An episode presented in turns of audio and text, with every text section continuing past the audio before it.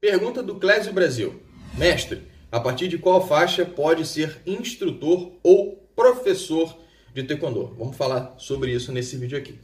Na minha academia, na minha escola, eu sempre gosto de frisar isso porque cada professor pode trabalhar de uma forma diferente. E se teu professor trabalha diferente do que eu vou falar aqui, tá tudo bem, tá tranquilo, não tem problema nenhum com relação a isso. Na minha academia, os instrutores, eles são a partir de faixa vermelha, que é segundo GUB. Lembrando que a graduação de faixa colorida, ela é em GUB e regressivo. Faixa branca é décimo GUB, ponta preta é primeiro GUB, então ele é regressivo. A faixa vermelha é segundo GUB. E aí sim já pode ser instrutor, tá? Aí no meu ponto de vista, qual que é a diferença de professor para instrutor? O professor é só a faixa preta para cima, tá? É, instrutor, ele pode auxiliar o professor durante uma aula. Puxar um aquecimento, é, dar sugestões de treino, ficar monitorando né, o treino de acordo com os alunos. Ah, tem muita gente, o professor não consegue dar conta sozinho de corrigir todo mundo. Então tem um instrutor que, na sua teoria, deve sim ser uma pessoa gabaritada, uma pessoa com uma técnica muito boa, porque gente chegou à faixa vermelha, né? Apesar de que a gente vê um monte de faixa vermelha ruim aí, mas enfim, no modo geral não deveria. Então ele pode auxiliar o professor.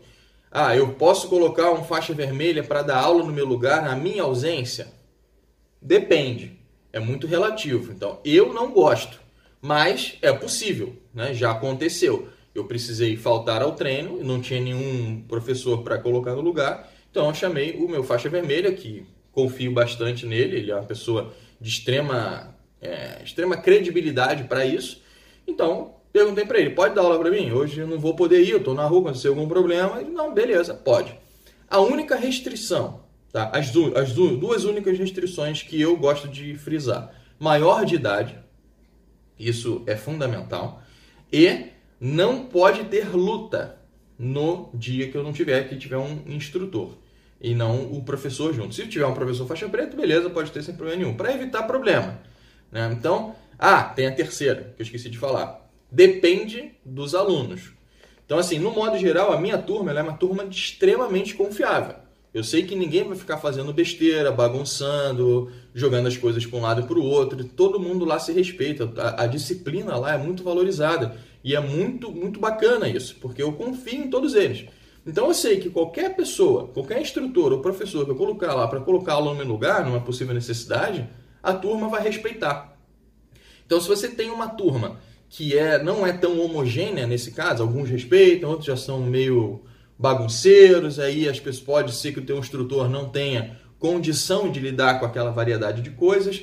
Então, muitas coisas precisam ser analisadas para você ter realmente a segurança de que você vai dar a credibilidade para uma pessoa que tenha condição de controlar e ensinar aquela turma. Porque se você tem, um instrutor, for uma pessoa que ninguém gosta, pô, é complicado você botar esse, esse instrutor para dar aula para uma turma que ninguém gosta dele.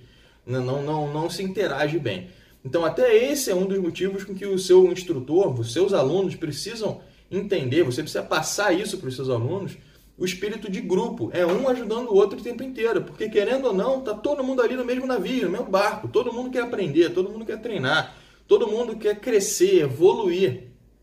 E quando tem um grupo muito homogêneo, que é onde eles se respeitam, homogêneo que eu digo não é questão de homem, mulher, velho, novo, gordo, magro, não, não é nada disso. Homogêneo é que os princípios eles são parecidos, as condutas são parecidas. Então, no caso do homogêneo seria nesse sentido, do comportamento, ou seja, todos se respeitam, todos é, querem de fato aprender, ninguém fica de, de frescurinha para lá e para cá, xingando o outro. Não, isso não existe, não deveria nem existir numa sala de arte marcial. Mas quando eu falo, é isso. Então você tem que analisar o contexto. Ah, se, o teu, se a tua sala de aula é homogênea, no, no, no que diz respeito a disciplina, a, a, tudo isso como eu falei, pô, se o teu instrutor, faixa vermelha, tem condição, tem técnica, deveria ter, para instruir os seus alunos, por que não? Salvo, obviamente, você tem que tomar alguns cuidados. Dentre esses cuidados, no meu ponto de vista, é evitar contato físico, né? é não colocar crianças junto, a não ser que esse instrutor tenha uma formação acadêmica que esteja preparado para ensinar crianças, enfim. Eu, particularmente, nem dou aula para acima de abaixo de 12 anos.